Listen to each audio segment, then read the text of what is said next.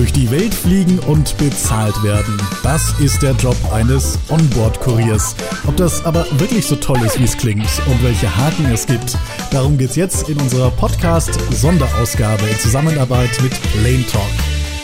Das ist die neue Folge von Travel Deals Podcast mit einer neuen Stimme und einem bekannten Gesicht.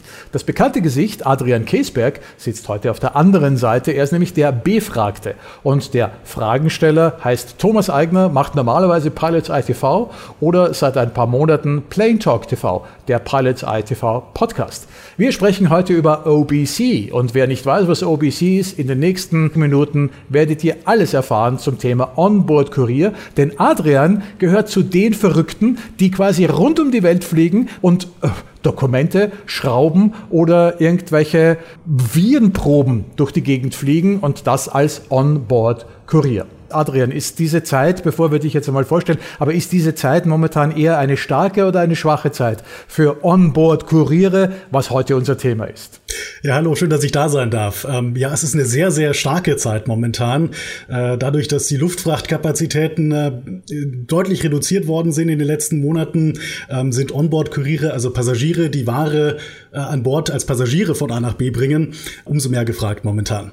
Okay, also das heißt, jetzt sitzt du gerade in Budapest in einem Hotel, das im letzten Moment für dich gebucht wurde und äh, du wurdest äh, gerade von Amerika nach Budapest beordert. Was hast du mit im Gepäck gehabt und was war deine Tätigkeit in den letzten 24 Stunden? Also dabei im Gepäck hatte ich ähm, Ersatzteile für die Industrie, also kleinere Schrauben oder irgendwie sowas in die Richtung, die ich von A nach B gebracht habe, die hier gebraucht werden, um eben in der Produktionskette in der Automobilindustrie nicht stehen zu lassen. Das ist so der typische Fall. Und das war meine Tätigkeit. Also die habe ich in Los Angeles ganz normal wie ein Passagier als Passagiergepäck eingecheckt und die hier nach Budapest begleitet, in Budapest durch den Zoll gebracht, immer gecheckt, dass das auch mit verladen wurde und so weiter und so fort. Und jetzt sitze ich hier im Hotel. Okay, also das heißt, deine Tätigkeit ist es, spezielle Güter von A nach B zu bringen, die normalerweise, hätte ich jetzt gesagt, als Unwissender, die kann man doch mit der Post oder mit Cargo schicken. Warum braucht man einen Onboard-Kurier? Es ist schneller und es ist sicherer als mit der Post oder mit Cargo. Also gerade jetzt natürlich durch diese, wie gerade schon erwähnt, diese verlängerten äh, Luftfrachtlaufzeiten ähm, dauert es einfach viel zu lange, wenn man irgendwie eilig zum Beispiel einen Produktionsstillstand hat, ja, dass man das dann von A nach B mit der Post schickt. Und auf der anderen Seite ist es eben auch sicherer. Also man kann ziemlich sicher sein, dass es ankommt, weil eben der Mensch vor Ort ist, der das Ganze überwacht und äh, quasi ein Auge auf den Transport hat und immer weiß, was gerade mit der Fracht passiert und auch mhm. Zollprobleme oder sowas. Da ist immer jemand da, der sich nur um diese Sendung kümmert und dann solche Probleme dann auch aus dem Weg schaffen kann. Okay, und diese Zollprobleme, glaube ich, sind ja, glaube ich, auch ein, ein großer ein Mittelpunkt, denn da hakt ja, oder? Man kann ja heute in einer so einer Transportkette sehr wohl genau sagen, wann ein Flugzeug startet, wann es wo ankommt und wann es weiter transportiert wird. Aber ich glaube, der, die größte Unbekannte in so einem, in so einem Transportweg ist der Zoll, oder? Äh, so ist es, genau. Und das ist auch einer der wesentlichen Gründe für Transporte per Onboard-Kurier. Wenn man jetzt was per Cargo verschickt oder per Paket oder wie auch immer, dann kommt es immer zum Zoll der die Fracht abfertigt an einem Zielflughafen. Auch wenn das jetzt super schnelle Expressfracht ist, das teuerste, was man bekommen kann, es kommt so oder so zu Cargo. Und ähm, da entscheidet dann der Zoll, wie lange das dauert. Und wenn das Passagiergepäck ist, da hat man quasi als Passagier schon ein bisschen die Kontrolle darüber, wie schnell das durch den Zoll geht. Und das ist auch einer der wesentlichen Gründe eben, wie gesagt, für einen Transport per Onboard-Kurier. Man hat also wirklich die volle Kontrolle, wie lange es dauert.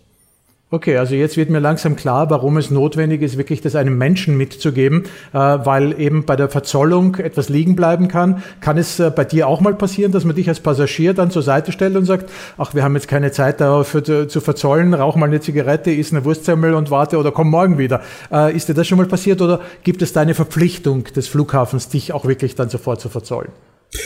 Also es passiert schon öfters mal, dass man ein bisschen warten muss. Also gerade hier in Budapest, da weiß man, da kalkuliert man das auch ein, dass man so zwei Stunden wartet, bis sie das bearbeitet haben. Ähm, dass es über Nacht äh, hängen bleibt. Das ist eher unüblich. Also das passiert schon sehr, sehr selten, weil die Firmen, die einen losschicken, man ist ja für verschiedene Speziallogistikunternehmen unterwegs, ähm, die wissen schon sehr genau, wie die Abläufe sind und wie lange es dauern darf. Okay, verstehe. Also das heißt, äh, Amerika und äh, Europa ist eine deiner favorisierten äh, Strecken oder was ist das, was du in der letzten Zeit am meisten? Also ich bin hauptsächlich für die Automobilindustrie unterwegs, ähm, also Ersatzteillieferungen, eilig benötigte Teile und da gibt's ganz viel Verkehr zwischen Europa und Nordamerika, also Mexiko und USA. Und das ist meine Hauptstrecke und auch gerade während Corona ist das so eine der wenigen Strecken, die möglich sind. Ansonsten geht's auch oft nach Asien. Ähm, Hongkong ist oft mit dabei, China ist oft mit dabei, Taiwan ist oft mit dabei. Also überall da, wo viel Industrie sitzt, da wird öfters mal dringend was gebraucht und dann kommen da Onboard-Kuriere zum Einsatz. Und jetzt mal, Adrian, zu dir als Mensch. Äh, wie alt bist du? Ähm, äh, von wo kommst du? Wie bist du überhaupt auf die Idee gekommen, ähm, als Onboard-Kurier tätig zu sein? Ähm, gib uns einmal so einen kleinen Überblick über dich selbst zu dir. Ja, also ich bin 28 Jahre alt, ähm, habe vorher in der Medienbranche gearbeitet und ähm, war schon immer sehr, sehr reiselustig und habe mich dann eben äh, umgesehen, was gibt es denn da für Möglichkeiten und so bin ich Onboard-Kurier geworden. Weil man sagen muss, das ist eine selbstständige Tätigkeit. Also es ist ähm, ein bisschen schwieriger, da auch reinzukommen und das auch Vollzeit zu machen und damit Geld zu verdienen. Aber ja, ich habe mich darauf fokussiert und es hat auch ganz gut geklappt. Und jetzt ist es gerade jetzt in diesem, in diesem Jahr 2020 und jetzt auch 2021 absolut mein Hauptberuf. Also das heißt, da kommt niemand zu dir und sagt, du könntest doch mal, sondern man muss selber aktiv werden äh, und man muss, und was ist jetzt einmal das Wichtigste, ich glaube, gerne reisen und man muss gerne lange in der Economy sitzen wollen oder man muss äh, äh, schlechtes Flugzeugessen gerne essen. Ich weiß es nicht. Was sind die, was sind die Dinge, die, ich meine, man darf sich das ja nicht nur rosig vorstellen, wenn du äh, die meiste Zeit im Flugzeug verbringst. Nee, es ist absolut nicht nur rosig, es ist tatsächlich ein Beruf und ich sage auch immer, wenn man irgendwie schöne Plätze in der Welt sehen möchte und lange Layover genießen möchte oder sowas, dann wird man besser Flugbegleiter. Es ist ein Job, bei dem man sehr viel Sitzfleisch braucht, also man sitzt fast nur im Flugzeug und meistens verbringt man dann auch nur höchstens eine Nacht am Zielort und fliegt dann gleich wieder zurück. Ist natürlich schön, wenn man Meilen sammeln will, aber wenn man sich die Plätze auch ansehen will, dann ist man da vielleicht eher an der falschen Stelle. Halt, stopp. Zwischenfrage, die Meilen gehören dir, die du fliegst. Die gehören mir, ja. Das ist einer der okay. tollen Vorteile, die man. Äh, Entschuldige die Unterbrechung, aber das war ganz wichtig. also man muss natürlich auch diese, diese Plätze lieben, aber man sieht nicht viel von den Städten, weil man ja nur ganz kurze Zeit dort ist. Man sieht den Flughafen, man sieht das Taxi und man sieht das Hotel. Und vielleicht den Pförtner bei, dem, bei der Autofirma. Also es gibt schon hin und wieder mal die Situation, dass man mal einen längeren Layover hat, wenn man irgendwo auf Standby hin positioniert wird oder ja, wenn der Rückflug einfach unglaublich teuer wäre sofort, dann bleibt man auch mal länger da. Aber im Grunde genommen versuchen die Firmen immer, einen so schnell wie möglich zurückzubringen, weil man eben auch nach der Zeit, die man dort ist, vor Ort bezahlt wird. Ja, also okay. und es sind halt auch nicht immer die netten Destinationen. Ne? Es sind also ganz oft einfach äh, Industriestandorte, Industriestädte. Also für einen Industrie-OBC wie mich jetzt, also der hauptsächlich Industrietransporte macht, ähm, ist das so. Da ist man dann halt öfters mal in irgendwelchen abgelegenen Gegenden, die vielleicht auch nicht so, wo man sich vielleicht auch nicht so wohl fühlt ähm, und vielleicht auch gar nicht vors Hotel gehen muss unbedingt, dass man jetzt irgendwo schön am Strand ist oder sowas. Das kommt eher relativ selten vor. Äh, ich habe mal gehört, äh, ich glaube, den muss ich ein Stück in Höhe setzen, dass es mit der Familie nicht zwingend vereinbar ist, weil du ja quasi immer immer auf Abruf bist. Also das heißt, äh, Adrian, hast du Kinder, hast du Frau, die zu Hause auf dich warten oder bist du vogelfrei und kannst quasi auch mal drei Wochen von zu Hause aus weg sein? Ich äh, habe keine Frau, ich bin nicht verheiratet, ich habe keine Kinder und insofern kann ich mir das ganz gut erlauben. Aber das ist ein sehr guter Punkt. Also auch einer der großen Nachteile, die das OBC-Dasein so mit sich bringt, ist, dass man eben ja, dass man es eher schwer hat, irgendwie mit der Familie und auch mit Freunden und mit regelmäßigen Verabredungen und so weiter. Wir haben das ja auch gemerkt hier, als wir den Podcast ausgemacht haben, dass das eher ein bisschen schwierig ist, weil ich eben nicht vorhersehen kann, wann ich fliege. Die Aufträge kommen super spontan, meistens innerhalb ähm, ja, von ein paar Stunden und dann heißt es, kannst du in drei, vier Stunden am Flughafen sein, die Maschine erwischen. Also so läuft das in der Regel. Groß mit vorausplanen oder Termine ausmachen ist eben dann nicht. Für dich gibt's ja keine Arbeitszeiten. Also du, ist kein 9-to-5-Job, wo du um 5 Uhr weißt, äh, so, das war's jetzt, jetzt werde ich in Ruhe gelassen, sondern du bist immer auf Empfang, oder? So ist es tatsächlich, ja. Also man ist ja selbstständig. Das heißt, man kann auch selber entscheiden, wann man jetzt verfügbar sein will. Ich kann auch sagen, jetzt mache ich mal eine Woche Urlaub oder so, das geht natürlich schon, aber auf der anderen Seite verdient man dann natürlich auch kein Geld. Also man muss natürlich schon gucken, dass dann, wenn man davon leben möchte, äh, dass man dann regelmäßig seine Aufträge hat und die auch nicht immer ablehnt, weil dann sagen die Firmen irgendwann, ja, du bist ja sowieso nie verfügbar, machst ja immer nur Urlaub. Gab es schon mal Ärger in der Sicherheitskontrolle wegen der zu transportierenden Sendung? Also weißt du immer, was du zu transportieren hast oder hast du auch manchmal irgendwelche verschlossenen Koffer, wo du keine Ahnung hast, was da drinnen ist. Nee, also verschlossene Koffer würde ich nicht mitnehmen. Also es, ich habe eigentlich immer das Recht, die zu öffnen, weil im Endeffekt wird das ja sowieso bei der Sicherheitskontrolle durchleuchtet und beim Zoll meistens geöffnet. Das heißt, also ich, auch ich könnte vorher reinschauen und ich habe natürlich auch alle Frachtpapiere und so weiter und alles, was dazugehört, habe ich immer mit dabei. Das heißt, also ich weiß genau, was ich transportiere und ich habe auch jederzeit das Recht, mir das anzusehen. Okay, wunderbar. Ich sehe übrigens, dein Bett ist nicht gemacht. Also, dass, wenn das jetzt deine Mutter sehen würde, gäbe es jetzt einen riesen Anschiss. Da im Hintergrund, ja, ist ein ver, total verarbeitetes Bett. Das, das tut mir leid, ich habe mich vorhin nach der Landung direkt ins Bett gelegt, nach dem Nachtflug. Alles gut. Und, äh, Sag mal, wie, wie, gehst denn du mit äh, Jetlag eigentlich um? Weil wenn sie dich irgendwie am Montag äh, in den Westen schicken äh, und du neun Stunden Zeitunterschied hast und am Mittwoch musst du in den Osten fliegen, das haben mir Piloten als das Allerschlimmste ähm, äh, erzählt, weil sie gesagt haben, haben, da entsteht dieses Fatigue, dass dein Körper überhaupt nicht mehr weiß, in welcher Zeitzone du bist. Jetzt bist du natürlich als Passagier nicht so sehr im Stress wie ein Pilot, aber wie gehst du mit diesem Jetlag um? Spürst du den stark? Es geht, also ähm, ich fliege hauptsächlich Transatlantik und äh, damit bleibe ich eigentlich immer in so einer Zwischenzeitzone, also zwischen Europa und Amerika ich schlafe in Deutschland relativ lange, wenn ich zu Hause bin und stehe relativ früh auf, wenn ich in den USA bin zum Beispiel. Und dann geht das eigentlich. Aber ja, tatsächlich diese, wenn man dann nochmal nach, äh, nach Asien rüberfliegt in derselben Woche, das kann schon ganz schön heftig sein. Oder was ich auch hin und wieder mal gemacht habe, jetzt während Corona nicht, sind äh, Transpazifikflüge. Also einmal um die Welt rum und das innerhalb von einer Woche. Das ist schon ganz schön heftig. Okay, ähm, was war denn das, das Lustigste bisher, wenn du dich äh, so erinnerst, was du deinen Freunden erzählst, wo du sagst, das hätte ich mir nie gedacht, dass ich sowas auch transportieren muss einmal eines Tages? Was heißt, also eigentlich sind das immer ziemlich langweilige Dinge, die ich transportiere. Was wirklich Lustiges hatte ich jetzt bis jetzt noch nicht. Also ich hatte natürlich schon skurrile Sachen transportiert, also beispielsweise ein USB-Stick von einer Regierungsorganisation zu einer anderen, der dann allerdings erst drei Tage später ankommen durfte. Ne? Also sowas habe ich jetzt auch schon gemacht. Ähm, aber ah. Ja. okay, äh, war die Destination Moskau? Dazu kann ich leider nichts sagen. okay, aber das ist doch ein schöner Aspekt. Äh, kommst du dir manches Mal vor wie ein Agent? Äh, das heißt, äh, alle um dich herum denken sich, ach, schau mal, der fliegt in den Urlaub, aber du hast einen USB-Stick mit irgendwelchen besonderen Regierungsgeheimnissen oder vielleicht mit den Abfeuercodes von was auch immer. Also jetzt geht mir eine Fantasie mit mir durch. Aber trotzdem, ähm, wie, wie, wie, wie fühlt man sich da? Ist man da manches Mal ein bisschen Agent? Eigentlich nein. Also ich vergleiche mich eher mit einem Postboten, würde ich jetzt mal sagen. Ein Postbote der Lüfte, der in erster Linie Pakete oder irgendwie sowas in die Richtung zustellt. Ähm, oh. Hat jetzt eher selten was Postbote mit, mit Agent, Agent zu tun. Postbote der Lüfte, da gebe ich dir gleich noch mal den Namen. Das ist ja unglaublich. Schau mal, Maxi S. hat eine wirklich geniale Frage. Schade, ich wäre auch selbst, ich hätte selber drauf kommen sollen als Journalist. Beste Frage des Tages heute. Wie macht man das als OBC mit der Quarantäne? Weil wir haben ja äh, erfahren, dass es viele Länder gibt, die verlangen automatisch, wenn du aus einem äh, Risikogebiet kommst, dass du dann dort zehn Tage lang äh, eben in Quarantäne gehst. Jetzt bist du aber nur ein, zwei Tage dort. Wie gehst du mit diesen Quarantänebestimmungen um? Also in Asien äh, ist es zum Beispiel unmöglich momentan oder fast unmöglich, um Bordkuriere hinzuschicken, weil die eben so strikte Quarantänevorschriften haben und die machen da eben auch fast keine Ausnahmen für Onboard-Kuriere, mit Ausnahme von wirklich wichtigen lebensrettenden medizinischen Sendungen. Da werden teilweise Ausnahmen gemacht, aber ansonsten äh, muss man da 14 Tage in Quarantäne, bevor man wieder zurückfliegen kann. In westlichen Staaten ist es so, dass es ganz oft eben Ausnahmen gibt für Menschen, die Waren transportieren. Also in Deutschland beispielsweise bin ich gleichgestellt mit der Flugzeugbesatzung und dem Lkw-Fahrer. Mhm. Das sind die gleichen äh, Maßstäbe, die da äh, angewendet werden. Das heißt, da gibt es eine Quarantänebefreiung, was natürlich nicht bedeutet, dass ich ähm, haufenweise unter die Leute dann gehe, sondern ich gucke natürlich schon, dass ich mich hauptsächlich isoliere und dann auch regelmäßig testen lasse. Aber wie gesagt, Asien ist ganz schwierig.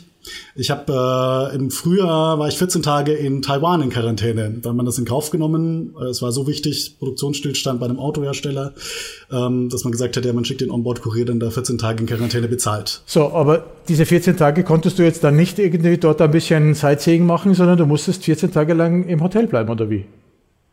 Genau, so ist es. Also ich durfte nicht mal auf den Hotelflur, geschweige denn das Fenster aufmachen. Es war schon ziemlich heftig. Ja, das muss momentan jeder, der in diese Länder reist. Ne? Also da ist man dann auch nicht ausgenommen. Also, aber du hast die 14 Tage bezahlt bekommen. Ja, das, das schon. Was macht man da? Dann sitzt du da und hast deinen Computer und ähm ja, gerade wenn man so dieses digitale Nomadenleben äh, lebt, dann ist das, glaube ich, eine ganz gute Kombination, wenn man eben nebenbei online irgendwas machen kann. Weiß denn die Crew, also die Piloten oder vielleicht auch äh, die Crew in der Kabine, dass du ein OBC bist oder ist das alles undercover? Müssen die davon wissen? Also teilweise werden diese Transporte vorher bei den Airlines angemeldet. Bei medizinischen Transporten ist das sogar der Standard, weil dadurch kriegen die Flugzeuge natürlich auch Priorität ist dann in den USA ah, ist das zum Beispiel in Medical. Da gibt es kein Holding. Ja? ja, stimmt, stimmt. Genau. Wir haben mal einen Dreh gehabt, wo wir so wenig Sprit hatten und dann, ich sage natürlich nicht wer, und dann haben die gesagt irgendwie, äh, dass sie einen medizinischen Fall haben und dann wurden wir pst, gerade durchgeroutet an allen anderen vorbei. Die haben ja Holdings an der Seite gemacht. Also das heißt, da, da sind die eigentlich dankbar dafür, oder? Ja, absolut. Also bei medizinischen Sendungen auf jeden Fall und bei Industrietransporten weiß auch trotzdem jeder Bescheid. Also es ist meistens offensichtlich beim Check-in und beim Gate, äh, wenn ich dann zum prüfen lasse, ob die, ob die Ware, die Kisten verladen worden sind, dann sage ich natürlich auch, dass ich Kurier bin. Also die wissen das schon und die meisten kennen das auch. Ähm, und die Crew interessiert sich normalerweise für sowas nicht. Außer es ist medizinisch, okay. weil dann bringt's ihnen was. Okay. Schau mal, das ist auch wieder ein schöner Irrglaube. Ähm, Batuhan737 fragt, auf welchem Portal bietest du deine Dienstleistung an? Ja, auf gar keinem Portal. Also ich, wie gesagt, ich habe Verträge und äh, Partnerschaften mit verschiedenen Speziallogistikfirmen und bin dann quasi wie mein eigenständiger Unternehmer, biete meine Dienste an als Onboard-Kurier und die fragen mich dann an. Also so läuft das normalerweise. Wir sprechen jetzt schon ein paar Minuten über deine Tätigkeit als Onboard-Kurier. Was mache ich eben jetzt? Gibt es ein ideales Alter dafür? Ähm, gibt es ähm, besondere Eignungen, die notwendig sind? Die werden wir jetzt auch gleich durchgehen, äh, wie zum Beispiel Sprache oder Fähigkeiten oder ähm, äh, Impfzeugnisse. Aber was würdest du denn sagen, was ist der ideale, was ist das ideale Eintrittsalter für diesen Onboard-Kurier, über den wir heute sprechen?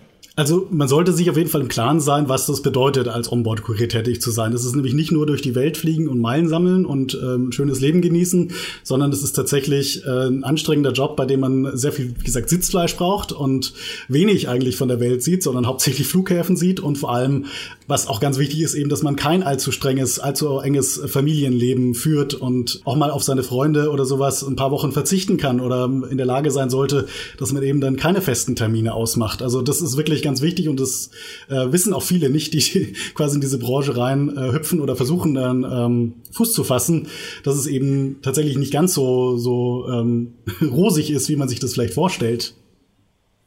Ja, ideales Alter gibt's eigentlich nicht. Also es kann jeder machen, von jung bis alt. Ich glaube, für medizinische Transporte gibt's teilweise Mindestalter, was man dann erfüllen muss. Aber ansonsten ist halt wichtig, dass man vor allem äh, ruhig bleiben kann, dass man lösungsorientiert denkt, dass man Probleme lösen kann selbstständig, dass man vielleicht auch ein bisschen reiseerfahren ist, reiselustig ist, das gehört natürlich auch dazu. Und wie gesagt, viel Sitzfleisch. Okay, aber jetzt äh, hast du über viele Dinge gesprochen, die eigentlich diesen Beruf nicht gerade gut darstellen. Was ist dann der Kick daran? Also Adrian, ja, bist du einfach ein, ein Geek oder was, was, was macht dich dann? Was macht dich dann? Also du sagst, ähm, verdienen nicht besonders viel, reich werden auf keinen Fall. Äh, Flugzeuge sehen von innen fast immer gleich aus. Die Hotels, äh, wo du untergebracht bist, wahrscheinlich auch. Was ist es dann? Was macht diesen Kick aus, dass du wochenlang unterwegs bist? Das ist eine gute Frage, aber ich glaube, Geek trifft es ganz gut. Also man muss natürlich schon so ein bisschen so der Luftfahrt-Geek sein und gerne Zeit an Flughäfen zum Flugzeuge gucken verbringen. Dann ist es ganz nett. Ne? Also wenn man natürlich diese Möglichkeit hat und über diese Flughafenatmosphäre schnuppert. Das ist sicherlich auch einer der Reize, der für mich jetzt persönlich relevant ist. Und natürlich auch hin und wieder hat man ja mal schöne Destinationen oder hat mal ein längeres Layover. Ich komme jetzt gerade aus Los Angeles, habe ich zwar auch fast nur das Hotel gesehen, weil die da relativ strenge Quarantänevorschriften haben. Ähm, aber das ist natürlich auch einer der Reize, die diesen Job ausmacht. Wenn ich jetzt mit einem deiner Freunde sprechen würde und würde sagen, äh, beschreib mir den Adrian, äh, was würde der sagen? Der ist eben unterwegs, keine Ahnung, was mit dem ist. das ist wahrscheinlich, wahrscheinlich die Antwort, ja. Also ich würde sagen, Onboard-Kurier ist auch nichts, was man jetzt für die Ewigkeit macht. Also ich glaube, die meisten hören irgendwie okay. so nach vier, fünf Jahren oder sowas auf. Das ist halt, ja, wenn man so ein bisschen den Kick sucht, wenn man vielleicht Meilen sammeln will oder sowas, dann ist das ganz nett. ähm, aber ja, also das, es, gibt, es gibt wenige Onboard-Kuriere, die es wirklich sehr, sehr lange machen. Dann äh, hast du wahrscheinlich ja auch kein Gepäckstück zum Einchecken, sondern du hast immer nur Handgepäck für dich, mhm. deine Personal, Personal Belongings. Äh, was nimmt ein Onboard-Kurier mit? Ich meine, mehr Profi in der Reise kannst du gar nicht sein. Als, als, als komm, wie viele T-Shirts hast du mit? Wie viele Unterhosen? Wie viele Socken hast du mit? Wie schwer ist dein persönliches Gepäck? Genau, also T-Shirts, Unterhosen, Socken, das ist das, was ich immer mit einpacke. Ähm, es wiegt 10 Kilo, mehr darf es ja nicht sein. Offiziell wiegt zwar keiner, aber. 8 Kilo bei der Lufthansa? Oder 8 Kilo, ja. Also besser mal nicht nachwiegen, sonst gibt's da vielleicht noch Probleme und hoffentlich hört das jetzt auch keiner, äh, der da mir Probleme machen könnte. Aber ja klar, es sind meine Klamotten habe ich dabei. Was ich nicht dabei habe, sind irgendwelche Kissen. Das ist äh, unnötiger Ballast. Da frage ich im Flugzeug die Crew, ob sie ein Kissen für mich haben oder bauen mir dann ah, du meinst diese zusammen. Kissen, ja. Ja, genau. mit dem Kopf, dass der nicht runterfällt, okay. Noise Cancelling Kopfhörer habe ich immer dabei. Ich habe immer einen Meterstab dabei. Ich habe Klebeband immer dabei. Das sind so Sachen, die man als OBC braucht. Moment. Ja, wofür? wofür Klebeband? Wofür Meterstab? Äh, um im Zweifel irgendwelche Kisten zusammenzukleben oder auszumessen. Ich habe auch so eine kleine Waage dabei. Das ist so mein OBC-Set. Okay. Ähm, wie muss ich mir das vorstellen, wenn du nicht fliegst? Musst du auch mit dem Auto manches Mal dich quasi durch die Büsche schlagen? Oder hast du irgendwann schon mal eine Destination gehabt, wo du nicht genau gewusst hast, wie du hinkommst, äh, wo man nur gesagt hat, okay, so in die Richtung und dann fahr mal drauf los? Äh, ja, das kommt tatsächlich öfters mal vor, dass man mit dem Auto irgendwo hinfahren muss. Also entweder innerhalb Deutschlands den Vorlauf machen, also quasi die Ware irgendwo abholen. Beispiel. Gib mir ein Beispiel, wo du nicht wusstest, ob du wirklich ankommst oder wie du hinkommen sollst. Also ich bin schon irgendwo in Australien mit dem Auto gefahren oder sowas, aber in ganz exotischen Destinationen jetzt noch nicht. Also Mexiko fand ich ziemlich grenzwertig. Jetzt nicht, weil ich nicht weiß, wie ich da hinkomme, sondern eher, weil die Straßen teilweise furchtbar sind und dann kann man die Maut nur mit Bargeld bezahlen und auch nur passend. Und also für solche Situationen wird man dann hin und wieder mal gestellt. Das ist halt was, was Bekommst du Taschengeld mit? Nee, nee, also das, äh, ich bin selbstständig und muss quasi erstmal in Vorkasse gehen in, im Regelfall.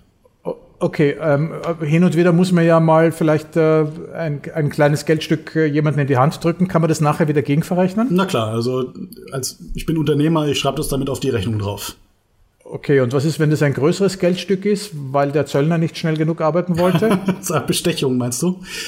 Nein, nie würde ich das Wort Niemals. Nehmen. Äh, ja, also sowas gibt's eigentlich nicht. Also die, der Zoll weltweit ist schon relativ seriös. Also egal in welches Land man kommt, habe ich jetzt selten irgendwie eine Situation erlebt, wo man den Zöllner hätte bestechen können.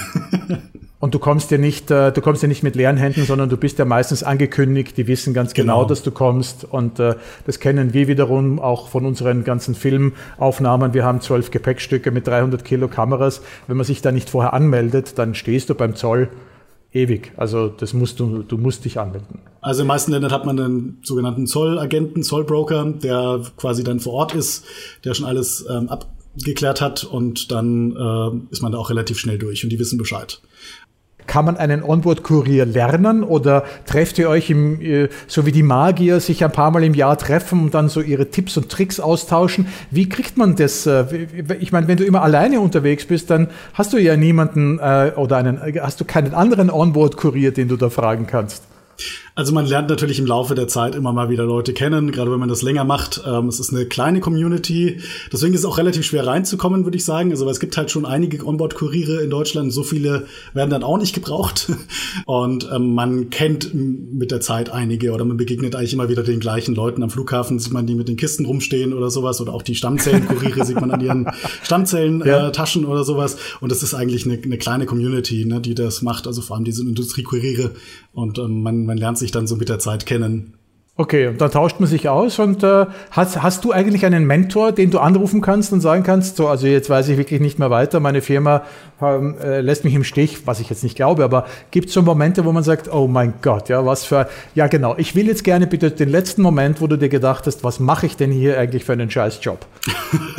Hatte ich eigentlich noch nicht und ich muss auch sagen, die oh, Firmen komm. sind alle sehr professionell und ähm, wenn ich irgendwie ja, nicht weiter weiß, dann muss ich natürlich die anrufen. Gibt eigentlich selten mal die Situation. Man tauscht sich natürlich öfter mal mit anderen Kurieren aus, hey, weißt du, wie das bei beim Zoll in dem und dem Land läuft?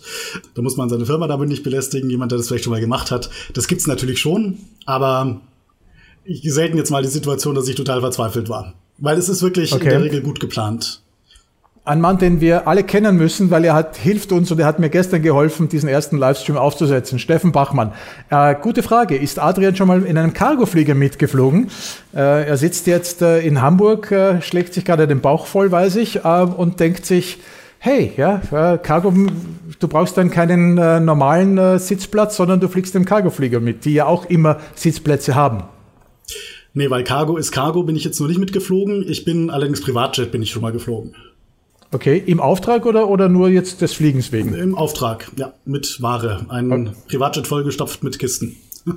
okay, und warum musstest du den nehmen? Hat es keinen Linienflug gegeben? Wie ist die Sache entstanden? Erzähl. Es war ein Transatlantikflug und die meisten Transatlantikflüge gehen ja spätestens mittags raus.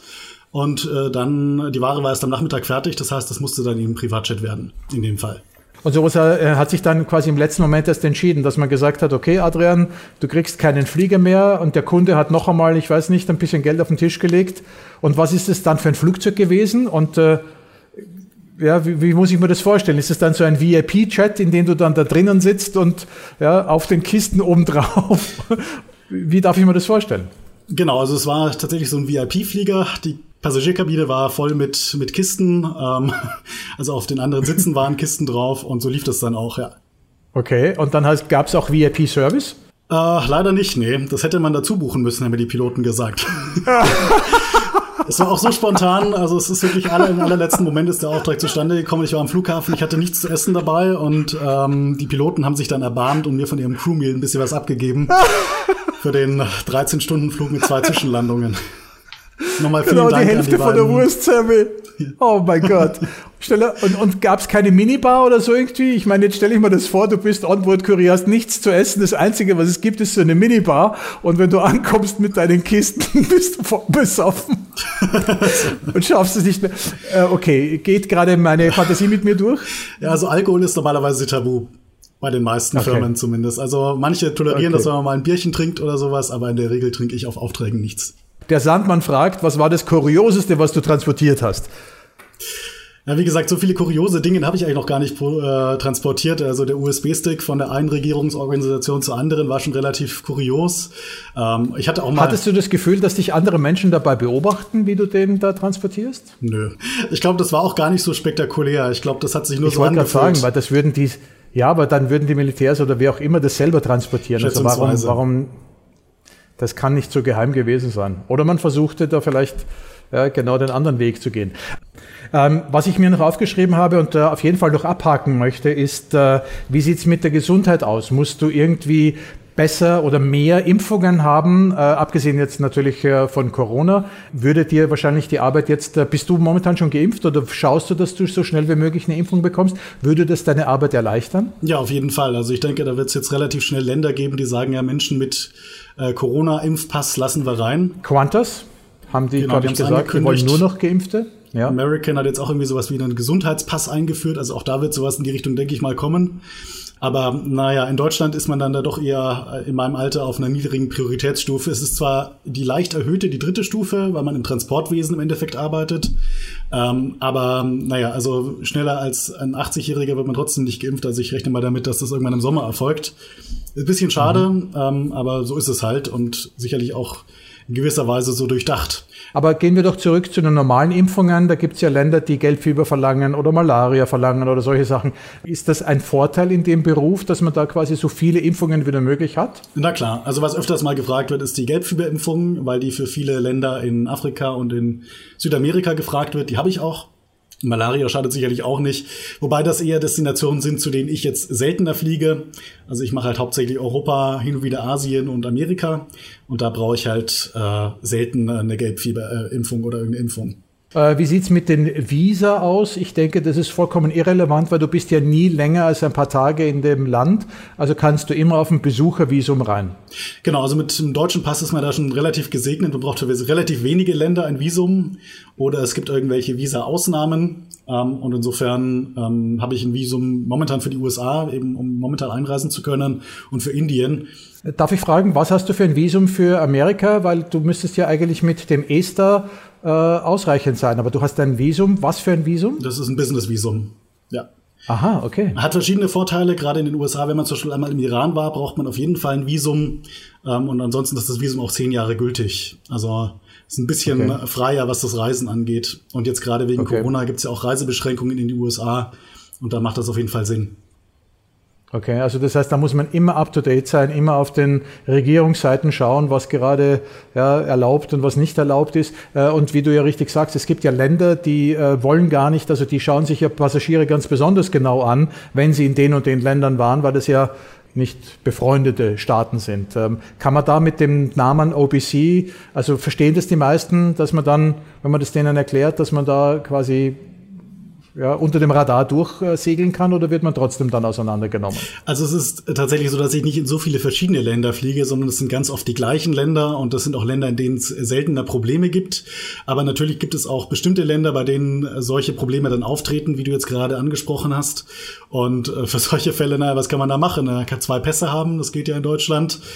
Ähm, Hast du das? Habe ich ja, aber habe ich tatsächlich noch nicht okay. gebraucht bis jetzt. Nur um Visa, ah, okay, nur um Visa zu beantragen, dann habe ich eben nur einen, mit dem ich mhm. fliegen kann und mit dem anderen, der hängt dann gerade bei irgendeiner Botschaft oder sowas.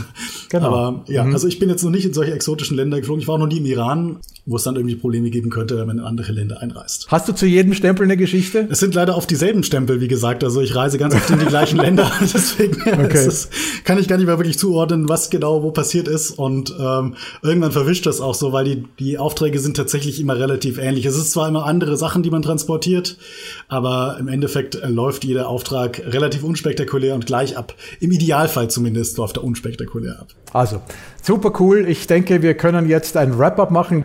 Und äh, ich schaue noch, äh, hier gibt es noch eine Frage von Karin und Matthias, die auch gestern dabei waren. Wie schnell bist du eigentlich reisebereit? Also das heißt, ähm, hast du immer den Koffer parat und äh, ist da immer alles gepackt, äh, musst du quasi dich nicht vorbereiten, sondern kannst sofort loslaufen. Das ist eigentlich immer gepackt, ja. Also maximal fünf Minuten, dann bin ich aus dem Hauch raus wie, wie ein Feuerwehrmann. Und da habe ich noch die letzte Frage für heute. Topnews.de fragt, äh, wie viele Tage bist du durchschnittlich pro Monat unterwegs? Schwankt sehr stark. Also in der Anfangszeit von Corona bin ich überhaupt nicht unterwegs gewesen, für drei Monate ungefähr oder zweieinhalb. Und äh, momentan bin ich fast durchgehend unterwegs. Äh, aber wie gesagt, das ist immer unterschiedlich. Äh, manchmal hat man nur fünf Aufträge im Monat, ist dann irgendwie zwei Wochen unterwegs oder man ist durchgehend unterwegs. Also kann alles sein. Adrian, ich glaube, du hast deinem Beruf und diesem Berufsstand gerade das beste Zeugnis ausgestellt. Ähm, also du hast uns die Möglichkeit gegeben zu sehen, es ist kein Honiglecken, aber wenn man quasi äh, so ein Geek ist, wie du es bist, dann kann man wirklich auch richtig Spaß daran haben. Absolut. Danke, dass ich da sein durfte.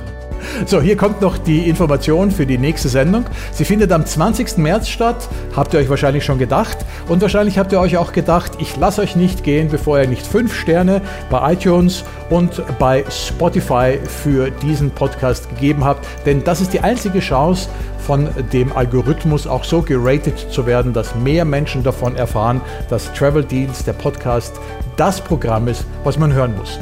Ich bedanke mich heute für die einmalige Chance, bei euch Gast gewesen zu sein. Auf der anderen Seite, vielleicht bin ich mal der Befragte, aber für heute war es das. Thomas Eigner sagt herzlichen Dank und Adrian Kesberg wird euch am 20. März wieder begrüßen. I'm out.